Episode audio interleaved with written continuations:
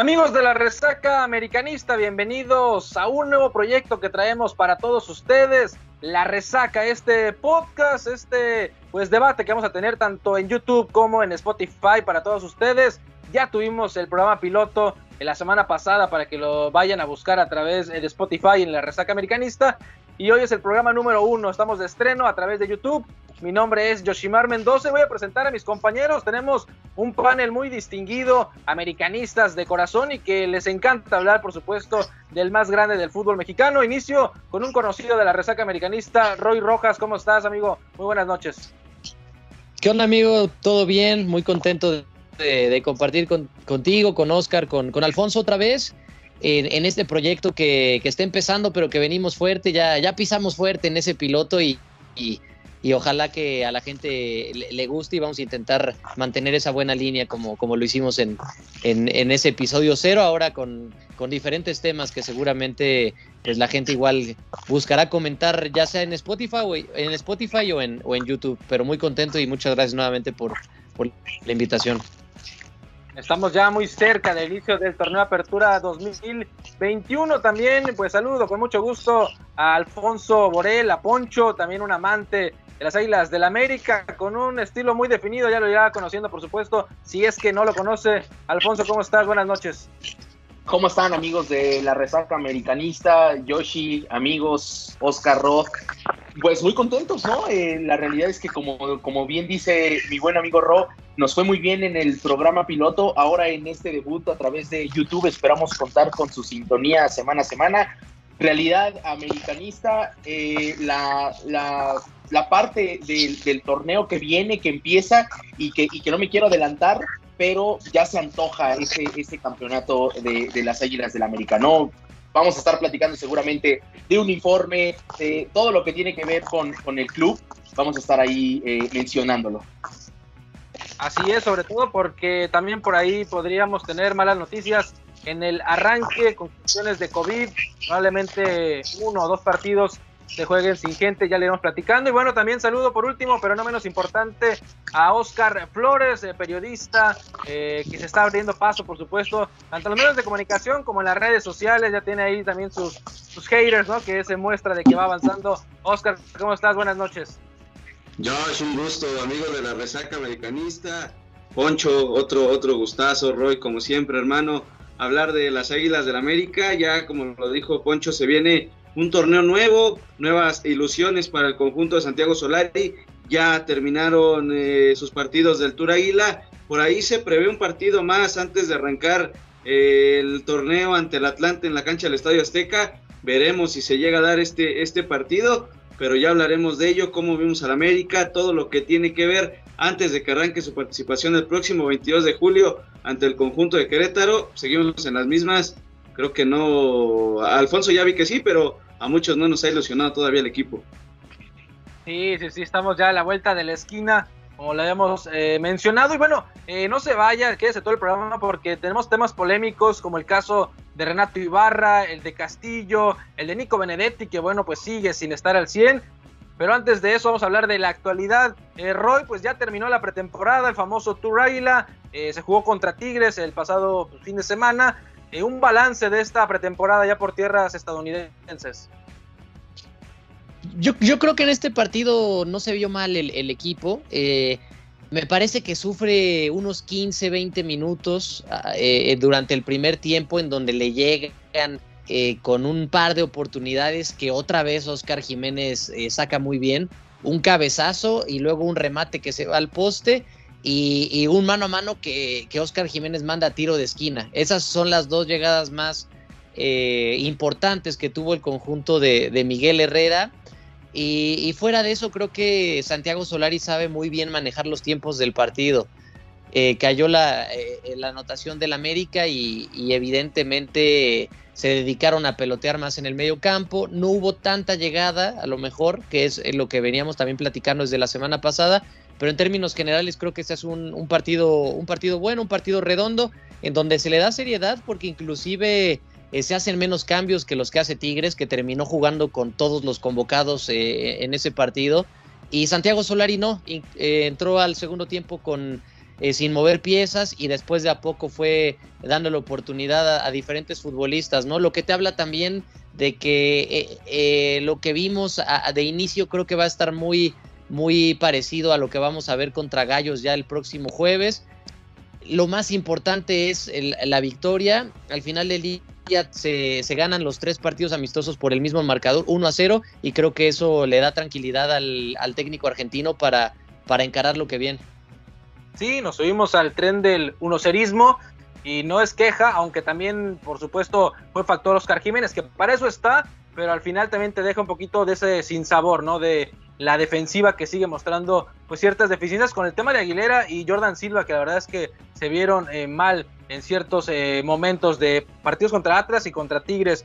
Eh, Alfonso Poncho, partido del Morbo contra Tigres de Miguel Herrera, se logra el triunfo. ¿Qué puede sacar Solari, sobre todo de este partido? Porque como decía Roy, lo hizo de un poquito manera, digamos, más enfocado a esa jornada número uno, sin tantos cambios y ya viendo a los tres refuerzos mayor tiempo en la cancha. Yo creo que lo más importante de todo es que tenemos portero de cara al regreso de Francisco Guillermo Ochoa. Me deja muy tranquilo que el nivel de Oscar, sé que no es la persona favorita del americanismo, sobre todo en redes sociales, pero, pero es un tipo que no ha dejado de entrenar, que no ha dejado de, de cuidarse, que no ha dejado de estar eh, en las mejores condiciones para cuando sea requerido y, lo demostró durante todo el Tour. Me parece que, que cumple y, es la palomita que yo creo que también Solari pone a esta mini gira porque tiene portero de cara al inicio del campeonato. Recordar que Guillermo Ochoa no estará por lo menos eh, las primeras tres fechas y, con eso, bueno, el, América tiene ahí la, salvación. La defensa no va a cambiar, no, no hay una varita mágica que, que, que aparezca en la bolsa de Solar y diga, ahora van a jugar bien, seguimos sin defensa, pero bueno, ahora eh, se puede considerar que sí tenemos portero. Adelante me parece que Roger será el mandón y amo de, del, ataque americanista, pero pues siguen, siguen quedando muchísimas dudas, más allá de que Oscar me dice, eh, no, no hay ilusiones, vaya, si no vamos a creer en el Club América, no sé en qué vamos a creer, pero... Eh, queda, queda ahí, obviamente, que el plantel sigue muy corto. No sé, no sé qué opinen ustedes yo creo que Solari se las, se las va a ver difícil. Creo que nos queda claro que tanto Miguel Ayun como Fernando Madrigal y como eh, Chava Reyes son mejores que sus, antecesores, ¿no? Que Brian Colula, que Emilio Sánchez y que Escobosa. Eso nos queda claro y es un avance. Sin embargo, queda la sensación de que el plantel pues está corto, que nos falta todavía más, eh, tanto jugadores eh, titulares como también algunos de banca. Sin embargo, Oscar, para ti, eh, ¿cuáles serían los tres jugadores que más destacas? O si quieres mencionarme dos, y dos de los que más decepcionaron en esta pretemporada, entiéndase pretemporada, pero que ya son tres partidos y te puedes ir dando una idea de cara a lo que es el inicio de la apertura. Creo que sin duda Fernando Madrigal lo hizo bastante bien en este, en este Tour Águila, rescatarlo de Chava Reyes en el partido contra Tigres, él es el que hace el gol, se tiene la confianza, digo, va llegando a la institución, eh, sabíamos cómo jugaba este lateral izquierdo y creo que es buena, es una palomita de Santiago Solari de cara al próximo torneo. Roger Martínez también junto con Oscar Jiménez, coincido con Poncho, creo que América siempre debe tener a los dos mejores porteros del torneo y creo que hoy tiene al mejor portero en la historia del fútbol mexicano y atrás está eh, uno de los mejores y lo demostró en este Tour Águila como lo es Oscar Jiménez. Ya en la parte de, los taches, pues la defensa, bien lo mencionó Roy, los primeros 15 minutos América sufrió de más. Creo que en este partido contra Tigres, que era el más duro a comparación de Santos o de incluso contra Atlas, creo que se vio mejoría en la parte defensiva, donde ya en esos primeros 15 minutos sí te atacaron por todos lados, pero después América supo recomponer a tal grado de que ya del minuto 20 en adelante era prácticamente superior al equipo de Miguel Herrera, ¿no? Creo que el único tache que yo le pondría sería en la defensa. Eh, creo que no aprovechó Jordan Silva su oportunidad. Eh, que mencionar lo de también de Cáceres, que lo hizo muy bien, el joven uruguayo que ya se andaban inventando que lo iban a llevar a, a, no sé dónde a jugar que por 40 millones y 20 o no, no sé ni cuántos, no sé ni cuántos dijeron, ya nos querían hacer este millonarios como al Chelsea, mi querido Josh, pero pero creo que América saca más conclusiones buenas que malas de este Tour Águila. Repito, los refuerzos muy bien.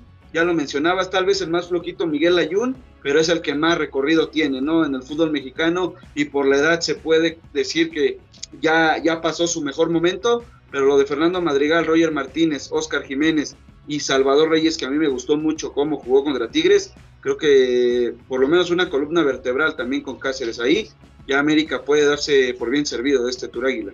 Oye, y ganarle a Miguel, o sea, Josh la puso ahí en la mesa, ganarle a Miguel, creo que creo que por un momento todo Twitter América y, y todo el americanismo estuvimos unidos y, defendimos el mismo barco por, por siempre. Sabemos que hay cualquier cantidad fuera Piojo ya está del otro lado. Pero, ya fuera Piojo se los aventamos y era, y era eh, prácticamente lo que unió esta vez. Yo creo que el, partido contra Tigres, más allá de que Miguel en algún momento, porque lo conocemos, saca el paraguas y saca prácticamente a todo su equipo porque se da cuenta que no lo va a ganar y, sabemos, sabemos cómo es. Al portero, saca todo el mundo, sí, sacó al portero, o sea, prácticamente es un, yo, yo vine a entrenar, pero sabemos por qué lo hace, ¿no? Pero, pero más allá de eso, eh, se ve que, que, no le gustó para nada perder, por supuesto, al América este tipo de partidos le, le, hacen muy bien, pero nada, yo creo que ahora sí ya las cuentas eh, importantes, más allá del partido contra Atlante que, que nos platicaba eh, Oscar, que se puede realizar o no, ya es el próximo jueves en la corregidora, ahí ya veremos la verdadera cara del Club América. Sé que este torneo de 17 fechas prácticamente puedes echarte a la maca las primeras 7 y si juegas bien las últimas 10 eres candidato al título, lo sabemos todos, pero en América las obligaciones están desde la fecha 1, están desde la pretemporada. Y, y con eso, bueno, creo que todos estamos contentos. Sí, veremos la cara, pero también medio maquillada, ¿no? Porque al final, pues no está Ochoa, no está Córdoba, no está Henry, Jorge Sánchez, que si bien es muy criticado, bueno, al final eh, podría también pelear esa posición. Y justamente quería ir con Roy con ese tema. Eh, se acerca la fecha 1 para ti. Eh, ¿Quién de los que van llegando, o a lo mejor de los que estaban en la banca del torneo pasado, quién podría ser titular contra Querétaro? Y el tema de Richard, por ejemplo, que viene llegando, sí, pero que pues va a tener que pelear esa posición con, con Madrigal. Yo, creo que Solari le va a dar confianza a Madrigal. Eh, creo que es uno de los jugadores que le han llenado el ojo en estos partidos de pretemporada. Entonces estoy casi seguro que se la, se la va a jugar contra Querétaro con, con Madrigal y Pedro Aquino, como lo vimos eh, contra Tigres. A, mí en esta pretemporada, y creo que también nos ayuda a visualizar un poquito lo que quiere Santiago Solari, sí me sorprendió que no le diera más minutos a Salvador Reyes.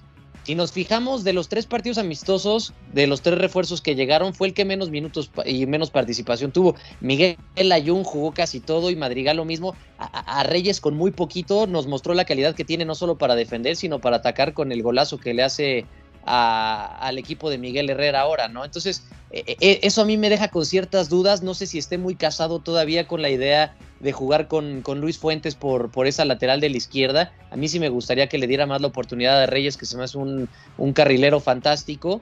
Y, creo que, em, pero retomando lo, que dices de la pregunta de, de, los jugadores que llegaron, ¿a quién le veo más posibilidades? Hoy por hoy veo a la Juni a Madrigal arrancando contra Querétaro. O sea, creo que va a ser Pedro Aquino y Madrigal y la Jun pues evidentemente cubriendo ese puesto de Jorge Sánchez que está en los, en los Juegos Olímpicos, ¿no?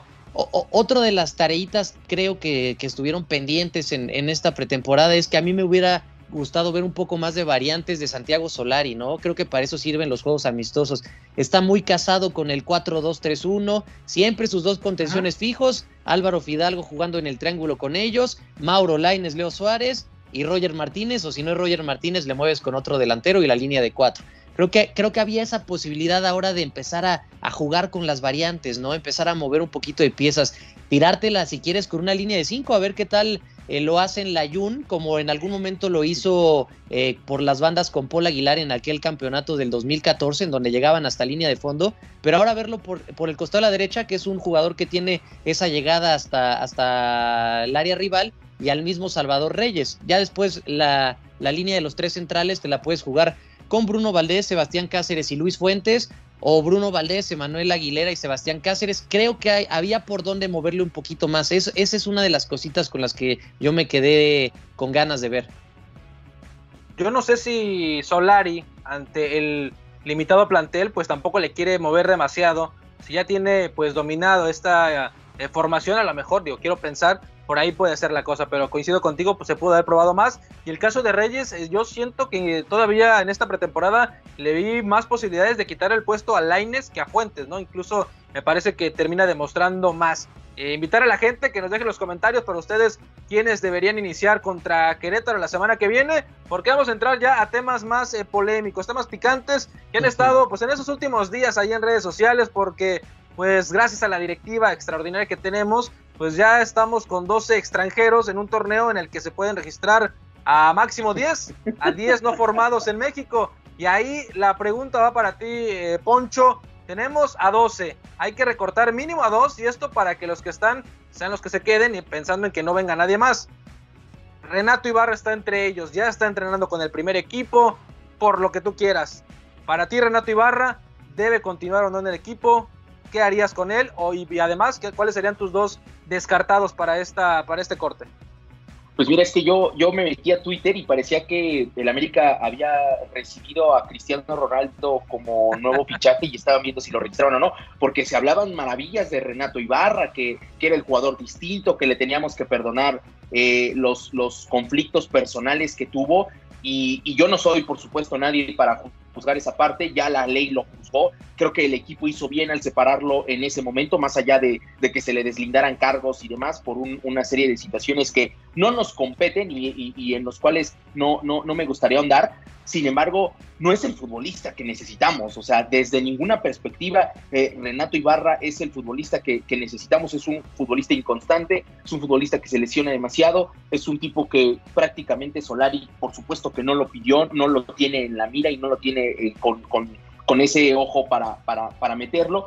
Y el otro, pues Nicolás Castillo, ¿no? Yo ya lo dije el programa pasado y hubo quien me dijo, qué desconsiderado eres, Nico, le está echando ganas. Pues sí, yo también le estoy echando ganas, todos le echamos ganas todos los días, pero eso no quiere decir que el América nos tiene que poner a jugar en su once inicial. Yo creo que eh, tanto Nico como Renato parten para mí como los, los candidatos sencillos y fáciles para, para el descarte de, de, Solari, porque la defensa no la va a mover, sus atacantes no los va a mover, por supuesto menos eh, la gente que tenemos en media cancha, Richard y Aquino, por supuesto no van a salir nunca del club, y, eh, y lo de Viñas, que tampoco creo que sea el sacrificado por, por parte de, Solari. Entonces, para mí es muy sencilla esa, esa respuesta, más allá de que, por supuesto, la gente te, te pone en el duelo directo un Renato Ibarra con un Leo Suárez, pues es que dijo, la verdad es que entre la sombra y la sombrita, ¿no? Porque no hay, no hay por dónde escogerle, pero seguramente Solari se inclinará por Leo, ¿no? Eso es obvio. A ver, no, no, es tan, no es tan complicado, tampoco seamos tan malos. Creo que Benedetti es el indicadísimo a salir del plantel, por favor.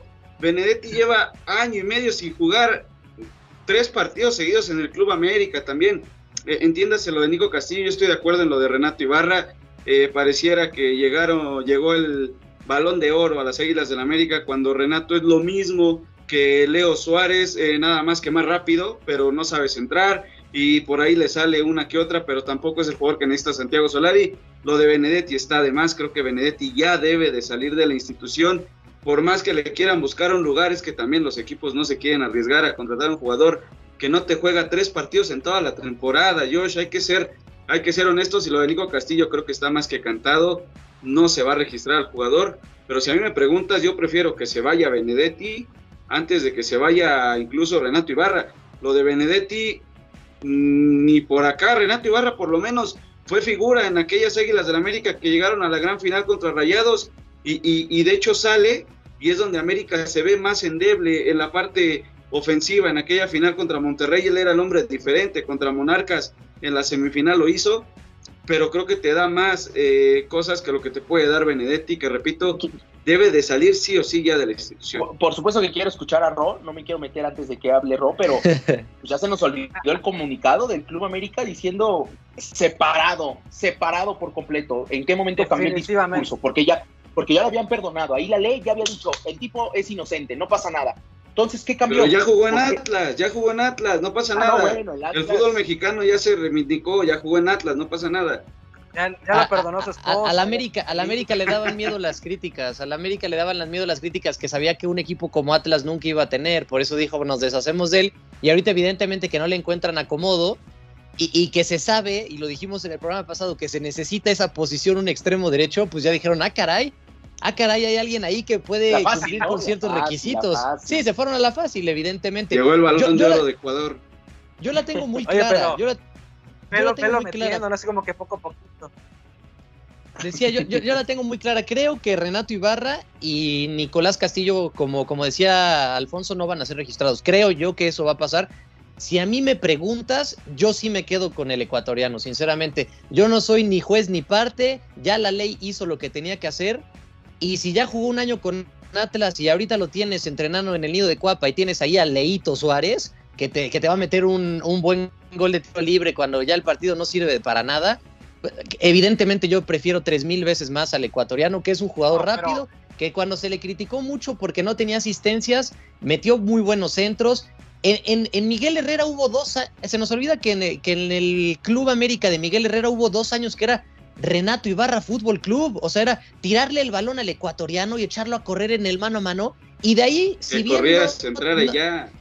Y, y, y, de ahí, si bien no, no eran goles de él, o posiblemente no, tampoco era el gran asistidor, siempre generaba peligro, siempre te levantaba de la butaca en el mano a mano, en el terreno abierto. Renato Ibarra te iba a parar de la butaca en el Estadio Azteca porque sabías que algo podía pasar. Creo que ese tipo de jugadores nunca, nunca le caen mal a un equipo y más cuando tienes, repito, a Leito Suárez en esa banda. No, deja tú a Leo, a Benedetti, a Benedetti, o sea, yo, yo o sea, vamos a ser claros. Contesté la pregunta de Josh cómo llegó. ¿Quiénes creo que, que van a ser los sacrificados? Ellos dos. ¿Quién me gustaría, independientemente de sus problemas, la realidad es que en un Benedetti o Renato, yo también me he quedado con Renato. Es una realidad, ¿no? Porque el tipo te puede ofrecer algo que Benedetti ya vimos que no puede. No puede. Su fútbol no se lo da, su cuerpo no se lo da y también incluso la actitud, ¿no? Porque cuando tocó irse de fiesta, ahí estábamos sin problemas ni calambres, ¿no? O bueno, quién sabe pero, tampoco, andaba, tampoco andaba muy feliz, ¿eh? como que tampoco le echa ganas a todo en su vida, ¿eh? o sea, ahí, o sea... yo, yo, mira, yo lo aprecio, la verdad es que no, no, no, me, ha, no me ha quedado mal, a mí es, es, es un buen tipo, es un, es un tipo que, que, que cuando ya se suelta es, es, es, es, comprometido con la afición, ¿no? Lo he visto en varias ocasiones con, con la afición, eh, lo, lo, lo, quiere, le, le, le, quiere echar ganas, pero algo pasa con él, ¿no? hablando exclusivamente de fútbol, yo hoy creo que Renato sí le puede aportar más cosas al club que el mismo eh, Benedetti. Yo creo que coincidimos todos, lo de Nico Castillo, pues está, está de más, ¿no? O sea, por lo menos ahora. No, no, para, mí no, ¿eh? Para mí no, Poncho. Para mí, Nico se debe quedar. Mira, si se les da otra oportunidades a otras. No, no, no, mira, mira. Si el número 9 lleva dos, tres años aventó eh, intentando salir cada mercado de transferencias, haciendo sus berrinches, peleándose con jugadores, un cuerpo técnico, caminando en la final, y se le ha perdonado todo a un jugador como Nico, que no tiene mal promedio y que ha superado tantas adversidades, bueno, pues déjalo, al final tienes a otros, tienes a Nico Benedetti y tienes a Renato, que por lo que me digas, y entiendo lo que me decía Roy, pero yo no estoy de acuerdo con Roy, porque al final lo que hagas dentro del club, aunque sea fuera de las canchas, repercute en, la institución. Ah, Estás representando, tú siempre tienes la playera, aunque no la traigas puesta en el uniforme. Entonces, lo que hizo Renato, que sabemos la historia que al final no llegó hasta una sentencia porque se retiraron los cargos, al final ahí quedó esa manchita. Y el tema de Renato también es un tema de que tampoco es que fuera un crack siempre, se lesionaba cada rato, llegaba a línea de fondo y de cada 10, dos centros eran buenos, eh, era muy correlón, la pelota era para él, sí, pero no siempre funcionaba esa estrategia. Entonces, yo en lo personal, sinceramente, yo sí dejaba a Nico Castillo, le daba las gracias a un Renato Ibarra que no tiene nada que hacer en el club y a un Nico Benedetti que tampoco tiene que hacer nada en el club, en opinión personal, por supuesto. Y hay mucha gente, y la entiendo, que están a muerte con Renato porque es la necesidad de tener a un jugador que es mejor que Leo Suárez. En lo deportivo, ahí sí eh, o futbolísticamente hablando, estoy totalmente de acuerdo. En el campo es mejor que por lo menos tres futbolistas extranjeros que tenemos, ¿no? Eso es, eso es un hecho.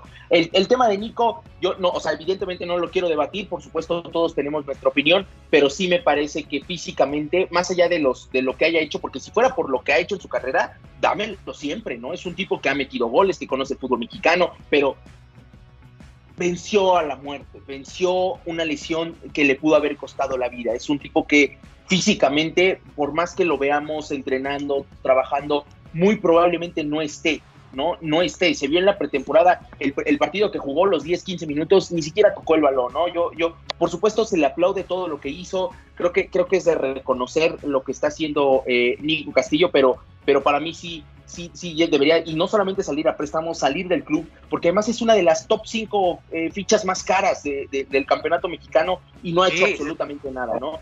Entonces ahí, ahí el América, desafortunadamente, porque muchas veces criticamos, ¿no? No traen jugadores. Y cuando los traen, pues pasan cosas, ¿no? Y entonces ahí es donde se complica todavía más la, la, situación. Yo creo y, coincido, ¿no? El tema de Renato, más allá de futbolísticamente, creo que tiene para competirle, pero no me quedaría con él por. por no, no vamos aquí a hacernos eh, juez y parte, como dice mi buen Ro, pero sí no, no lo veo con la playera. No, no me representaría al 100% Oigan, con la playera. Rapidísimo, nada más para dejarlo ahí en, la mesa. A mí, ya, a mí ya se me empieza a hacer muy extraño lo de, lo de Nico Benedetti. Ahorita que estamos tocando el tema de extranjeros, no, no, se les hace por ahí que ya no, ya no trae ganas simplemente, o sea que, que puede ser como el francés, como Jeremy Menez con este eh, que se peleaba con, con, Miguel Herrera y que no traía ganas de entrenar. Yo, yo siento que hay jugadores que la verdad pasan por diferentes equipos, no solo en el América, y tampoco quiero señalar que sea el caso del colombiano, pero sí creo que hay jugadores que en algún momento emocionalmente no, no andan y simplemente no traen ganas e inclusive se inventan lesiones para, para no tener participación. No, te digo, no, no, no quiero decir que este sea el caso de Nicolás Benedetti, pero sí nos ha pasado en el América que había jugadores que, que, se decían que tenían una sobrecarga muscular o cualquier otra cosa para seguir cobrando y, y, no estar jugando, ¿no? También se habló mucho de que eso hacía el Pipa Benedetto en su momento, ¿no? Porque ya traía la cabeza en, en Boca Juniors, en Sudamérica y en Europa. Entonces, yo, no sé qué, qué, es lo que pasa si, si creen que por ahí va también lo de Benedetti, porque es muy raro que traiga algo muscular. Pero a Nico, pero a Nico Benedetti nadie lo pela, ¿no? es una realidad. A Benedetto todo el tiempo estaba hablándose de Boca Juniors, que incluso fútbol europeo, más allá de que a veces fingía lesiones, ¿no? Es, una realidad. Benedetto lo hacía, no, no salía a entrenar con la misma intensidad, pero este tipo, ¿quién lo va? ¿Quién lo quiere? No, no, no lo quiere absolutamente nadie, no lo conoce nadie ha brillado por supuesto por sus lesiones más que por otra cosa. Entonces yo la realidad creo que creo que sí es sí es el candidato ideal para salir, pero desafortunadamente no hay una contraparte que digas, se va Nico Benedetti y llega alguien que realmente tiene las credenciales para jugar en el club. Vamos a fantasear un poquito con esa oferta que supuestamente llegaría de Cáceres, ¿no? De 20 millones de libras, que fue una locura porque era lo que según América puso como cláusula, ¿no? No que lo que iba a pagar Leicester, pero suponiendo que todos pudiéramos eh, vender a los extranjeros que quisiéramos, o sea, ¿quién de verdad de los extranjeros podría quedarse o tiene la calidad suficiente como para continuar, Oscar? Eh, si pudiéramos disponer de ellos de, órale, vete a préstamo, vete a venta, ¿quiénes sí están con un lugar seguro en el club y quiénes sobran? Yo creo que eh, Pedro Aquino es uno de los que sí se quedan en, en América. También Cáceres, eh, para mí, es uno de los mejores centrales que hay a futuro, no solo en el fútbol mexicano, sino hablando más a fútbol mundial. Lo de Richard Sánchez también eh, me gusta mucho porque a pesar de que muchos le tiran de que es un jugador que no aguanta los 90 minutos, creo que cumple y es un, es un gran futbolista. Lo de Roger Martínez, Roger Martínez, esta versión, creo que nadie queremos que se vaya del América, por lo menos no gratis, ¿no? Que se vaya bien, bien vendido.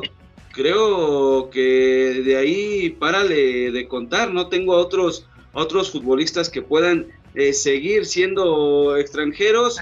Por ahí, a ver, Viñas. bueno, Federico Viñas lleva un año sin meterle gol a nadie. También no seamos tan. Eh, ¿Somos exigentes o, o somos eh, benévolos? porque a Benedetti lo queremos correr porque no juega, pero Viñas lo han metido y no mete goles no podemos comparar a, Nicolás Benedetti jamás con, con, Federico Viñas. Viñas no, no, no, pero vino a darle un, hype al, equipo cuando más se le necesitaba, cuando no pues teníamos nada más en ese torneo donde llegamos a la final, porque después de ahí Viñas se, ha pasado de noche, ¿eh? Se jugaron dos torneos después nada más, o sea, en los dos del año anterior y, y el este primer semestre, o sea, tampoco, tampoco se jugaron tantos. O sea, es, un futbolista que sí ha perdido ese gol. Me parece que pasó esa transición entre ser el chico maravilla que entraba y resolvía, un poquito como lo que le, no se me recordaba mucho al Gancito Padilla, ¿no? Entraba, convertía, la gente se volvía loca, pero tampoco creo que el sistema del América le ha beneficiado en, muchos sentidos. Y, y, sus, y, quiero hablar de ese, de ese término de torneo, el que tú mencionas. Tenía una gente en, medio campo que le, que le daba muchísimo juego, tenía las bandas con el mismo Renato, con el mencionado Renato que le daba mucho juego, tenía, tenía variantes que, que, se acoplaban un poquito a su sistema, pero dime tú, ¿qué centro delantero de la América ha funcionado? Henry se le critica por lo mismo, porque no las mete, porque las que tiene falla, pero es que tienen una, dos, tres por partido y, prácticamente ahí el, el, porcentaje de bateo tendría que ser 100% efectivo. Yo creo que a la América le, le, le hace falta ese condimento en, en, las, en las bandas para que los centros delanteros funcionen. Roger no, Roger es un tipo que es capaz de construirse sus propias jugadas por las condiciones que tiene. Ya te iba a mencionar Viñas, hasta te quita puntos, mi querido Poncho, pero ese ya es otro tema. que allá en Guadalajara, que, vaya, que como lloraron con eso. No, pero, pero creo que a, lo que voy yo con Viñas es que ha, bajado su rendimiento enormemente. También entiéndase que Solari no le dio los minutos, inclusive igual que como Henry Martin, ¿no? Que a pesar de que no es un eh, goleador o es un jugador que aparezca mucho eh, en cuestiones finales, creo que es un delantero rentable en las jornadas de la 1 a la 17, ya de ahí olvidémonos de que Henry Martin haga un gol en liguilla, ¿no? Pero, pero creo que Viñas... Sí. Creo que Viñas cayó en una serie de desafortunadas eh, condiciones o situaciones adversas, es decir, cuando pudo haber peleado por esa titularidad, traía ahí como el tema del COVID, de una lesión. Y, Henry entró y Henry hizo lo suyo y, no le vas a quitar el puesto a alguien que viene metiendo goles. Desde ahí ya venía hacia atrás. Después viene todo el tema del Atlas, este tema de desánimo y, me parece que ha caído justamente como en ese tenor de pues no trae la suya, pero yo estoy con, con, con Alfonso, no sé si Roy cambiaría algunos de los extranjeros que había mencionado Oscar o para él alguien se debería ir eh, sí o sí. No, yo, yo la tengo muy clara. Los, los tres extranjeros que, para mí sobran o, podrían irse sin mayor problema y nadie dice nada es Leo Suárez, Nico Benedetti y Emanuel Aguilera. Emanuel, Aguilera que saltó como capitán contra Tigres en el amistoso. ¿eh? Digo, esas son de las cosas que, a mí me preocupan. Y no, si no, Ochoa va a ser tu capitán, Roy, en el torneo. E, e, evidentemente Guillermo Ochoa, pero si no está Ochoa, eh, para Santiago Solaris, Emanuel Aguilera, ¿no? Que, un tipo que para mí su ciclo terminó hace ya un, ratito, ¿no? Y que no salió y que la gente pidió su salida hace, hace ya un buen tiempo y, nunca se dio, ¿no? En el tema de los delanteros, pues a, mí sí me preocupa un poco el caso de Federico Viñas, ¿eh? La verdad no creo que, el entrenador le tenga mucha confianza. Sí, lo, demostró el torneo pasado, es Roger Martínez y Henry Martín. Y si no, aparece ya en un tercer plano Federico Viñas, a quien quiere mucho la afición, ¿no? Y, es ahí donde te das cuenta que, los goles, los goles, aparte de que los goles son amores, los goles en momentos críticos y momentos importantes, porque Henry Martin puede terminar como el campeón de goleo, pero la gente se sigue acordando más de aquella liguilla fantástica de Federico Viñas. Y, no, si, hace ese gol contra Monterrey en el 120, no te cuento lo que sería hoy. Sí, pegó en el Federico Viñas. no hablemos de eso. No, no, demasiado sensibles. demasiado dolor, demasiado dolor. No, pero estoy completamente de acuerdo con Rosa. Creo que la, la, parte, yo, yo no soy tan severo con Leo, ¿no? A mí me, me, me, hablaría más un Benedetti que no tiene cabida, por supuesto, en el club, una Aguilera que ya pasaron sus mejores momentos. Yo me acuerdo de esta defensa que teníamos cuando, cuando precisamente fuimos campeones en, en 2018 justo con Emma y con Bruno, y era una defensa muy sólida. Goleadores. Pero lo que. Eh, y eran goleadores encima de todo, pero lo que decíamos, la directiva jamás detecta cuando los ciclos terminan, ¿no? Y el ciclo, si me apuras, el de Bruno también ya terminó, pero, pero el de Aguilera es, es, el colmo, ¿no? Es el colmo, es un jugador que ni siquiera tienes renovado, es un futbolista que ya nadie te lo va a comprar en caso de que lo renueves tres, cuatro torneos, y, y, y no hay imaginación para decir necesitamos alguien de afuera. Y cuando traes a alguien de afuera, traes al, al, a Jordan Silva, ¿no? Que, que prácticamente si, si vamos no, a... y dejas ir a Red Ortega y lo vendes. Aparte. Y dejas ir a Red Ortega y traes a Alan Medina y al final de cuentas Alan Medina... Alan lo terminaste prestando. Lo terminaste prestando. Sacaron a, como, todo, todo mal. Como, como, dices, la directiva no se da cuenta de los ciclos ni de ellos mismos, que ya se acabó desde ese tiempo. Es que todo hace mal. Y no hay que irnos muy lejos, no hay que irnos muy lejos. Estábamos hablando de lo bien que, gestionaban en ese sentido los, equipos del norte. Monterrey fue campeón, tristemente, en el 2019, como todos lo sabemos, no quiero eh, tocar más la herida, y después de eso se dio cuenta que el ciclo de Dorlan Pavón estaba terminado, que el ciclo de Bangioni estaba terminado, que el ciclo de hombre estaba terminado. Bangioni fue el, el, tipo que se paró y metió el penal en el Estadio Azteca para que fueran campeones. Barovero. El mismo Nico Sánchez. exacto, mucho. Nico Sánchez, Barovero, Dorlan Pavón. O sea, e, ellos no se tientan el corazón, entienden que el fútbol es de ciclos. Aquí en América no, como decimos. Esos tres serían titulares en cualquier otro equipo, ¿eh? Quitando Tigres y, las innombrables, serían titulares en cualquiera de los otros tres equipos, incluso en el América, sin lugar a dudas, ¿eh? Y, a ver, hablando de. Continúa, ahorita le damos. No, no, no, justo nada más te iba a dar, iba a dar bola para para decirte eso, ¿no? Que, que, no es difícil darnos cuenta que la gestión deportiva en América lleva un rato en un bache muy grande. Y habíamos coincidido el programa pasado que central, extremo sí, pero la dirección técnica era lo que más urgía renovar en el Club América. Último tema ya para despedirnos. Eh, hablando de jugadores que pudieran hacer la diferencia, el caso de Oscar Jiménez. Estuvo eh, como rumor de que se podía ir, eh, él quiere más minutos, es un tipo que se los ha ganado en la cancha, aunque ha tenido ciertos errores, sobre todo en, ya partidos oficiales. Pero, ¿qué pasaría para ustedes si Oscar Jiménez, después de esta buena pretemporada y en los tres partidos del día que le toca eh, defender el arco porque no está Ochoa, se lanza tres partidazos, por ahí no recibe ni un gol, América gana todo y de repente llega Guillermo Ochoa? Se respetan jerarquías, se le da la opción eh, al que viene bien. Oscar, para ti, ¿quién debería ser titular en ese supuesto caso? No, yo no le quito el lugar a Francisco Guillermo Ochoa. Así Oscar Jiménez pare cuatro penales en los primeros cuatro partidos de la liga. No porque Oscar no sea bueno, ojo. Pasó cuando llegó Ochoa. Jiménez prácticamente no recibió gol. Cuando llegó Guillermo Ochoa, fue el portero titular, lo hizo bastante bien, pero desgraciadamente le toca ante el mejor portero en la historia del fútbol mexicano y creo que esa hay que bancársela siempre a Francisco Guillermo Ochoa Jiménez es muy bueno, yo lo decía al principio. América debe de tener al portero titular y al portero suplente en excelente nivel. No importa quién seas, en su momento fue el mismo caso con Hugo González y Moy Muñoz.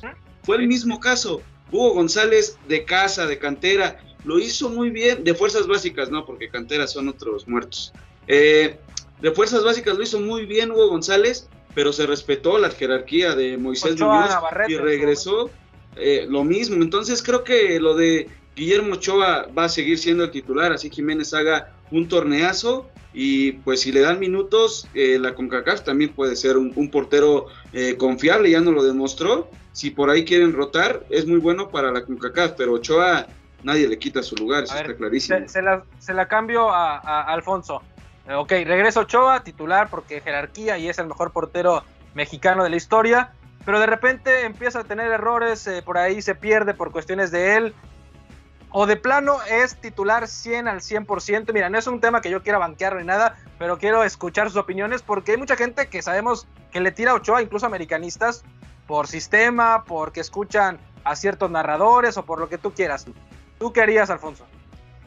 Guillermo Ochoa juega siempre, siempre. No, no, no, no importa qué suceda, Guillermo Ochoa es el gran ídolo, es el gran capitán, es el tipo que volvió a, retirarse acá en su casa, siempre, hasta que él decida, yo quiero que el portero suplente o yo quiero que traigan a alguien más, yo ya me siento listo para la banca, hasta ese momento él dejará de ser el titular. Guillermo Ochoa tiene camino recto para, para llegar no solamente a recuperar esa titularidad, sino a encaminarse a ser el portero de Qatar eh, para la Selección Nacional de México. Entonces jamás, jamás quitaría a Guillermo Ochoa. Lo, lo que sí y lo que me preocupa ahora es qué va a pasar, por ejemplo, con un Henry Martin y un Córdoba. Ellos dos sí me preocupan. Yo creo que ellos dos sí no tienen garantizado su lugar, porque por ahí empezamos el torneo bien con Roger Martínez. Henry, por supuesto, no va a llegar a quitarle, a, a, de que haga 10 goles en los Juegos Olímpicos y traiga el oro, yo creo que no le quitaría el lugar a Roger Martínez. Y el tema de Córdoba, él la tiene más fácil, ¿no? Porque probablemente sus contendientes sean los Leitos Suárez, los, los, jugadores que tenemos en ese, eh, el Aines, ¿no? Entonces prácticamente pues la tiene mucho más fácil, pero ninguno de los dos tiene la titularidad asegurada. Guillermo Ochoa firmado, te lo firmo, siempre. Roy, para cerrar, Roy, tenemos a Ochoa, entonces creo que todos coinciden en que es titular sí o sí, así tenga que jugar de delantero. ¿Y qué otro jugador para ti eh, también sería como titular indiscutible? ¿Hay otro en el Club América que tiene que jugar sí o sí? ¿O el resto de los 10 pueden ser eh, cambiados o, o dependiendo del momento de cada uno? Yo creo que yo creo que el único que tiene ese lugar indiscutible simplemente por el nombre y los tamaños es Guillermo Ochoa. Los otros 10 hombres se lo tienen que ganar en la cancha. Evidentemente hay, hay jugadores con mucha más calidad que les vas a respetar la jerarquía y lo que mostraron el torneo pasado, como lo es este Pedro Aquino, seguramente será un inamovible. Roger Martínez, si anda como, como ha estado en, los últimos meses, también seguramente será inamovible.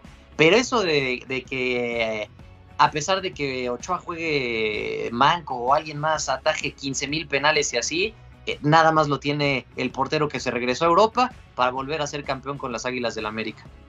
Y que apenas cumplió años y va por su quinto mundial, si no me equivoco, eh, rumbo a Qatar.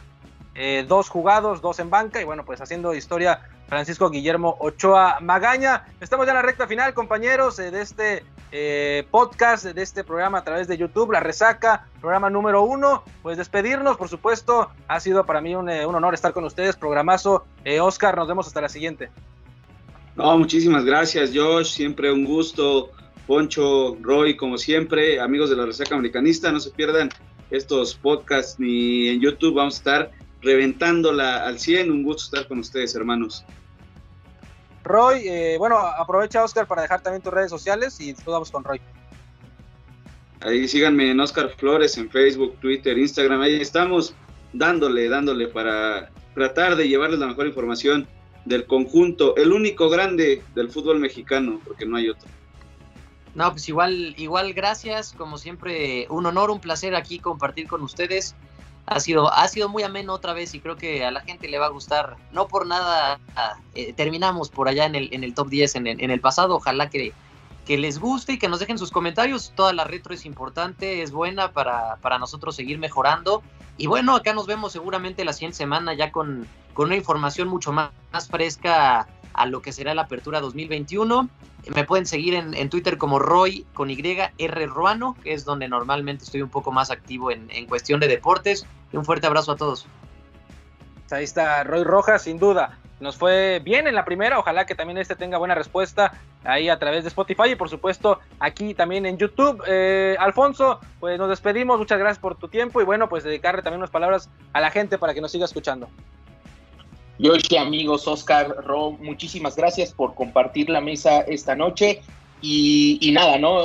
Hoy creo que estuvimos muy tranquilitos, hoy no peleamos tanto, pero la próxima semana que el América ya se ponga a jugar en la jornada 1, porque eh, seguramente estaremos grabando el programa calientitos después del partido, ahí ya no prometo tan buen comportamiento, pero la ilusión es la misma todos los torneos, a pesar de que juguemos con las fuerzas básicas, juegue quien juegue, la ilusión siempre será que el América logre el campeonato y creo por la irregularidad que hay en el fútbol mexicano que opciones no van a faltar. El América va a competir, tiene ese ADN eh, en el pecho, en los jugadores y en el técnico, así que confío, confío en, que, en que sea así y que nos acompañen a lo largo de todo el torneo. Tuvimos un extraordinario arranque ahora en YouTube en esta presentación.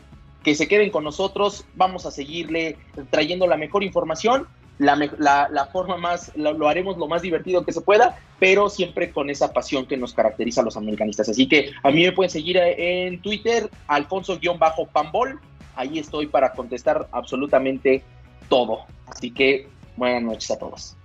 Déjenos sus comentarios aquí en YouTube, en la caja, por supuesto. Eh, ¿Qué opinan del programa? ¿Qué opinan de los temas que estuvimos abordando? Si coinciden con alguno, si no coinciden, si ustedes quieren que se quede Renato, que se quede Jiménez de titular, lo que ustedes quieran, lo estaremos leyendo, por supuesto, como una buena retroalimentación. Recuerden, cada semana este programa normalmente los viernes sale para todos ustedes, tanto en Spotify como en YouTube. Así que la siguiente semana estaremos hablando seguramente, esperemos del triunfo, el primero de la apertura 2021 del América en contra del Querétaro. Nombre es Yoshimar Mendoza, pueden seguirme en Twitter como arroba YoshimarMM y a nombre de mis compañeros y también de Saúl eh, Rodríguez que estuvo en la producción, así como de Alan Tamayo, el director de este proyecto de Resaca Americanista, le agradecemos su preferencia, que tengan muy buenas noches, hasta la próxima.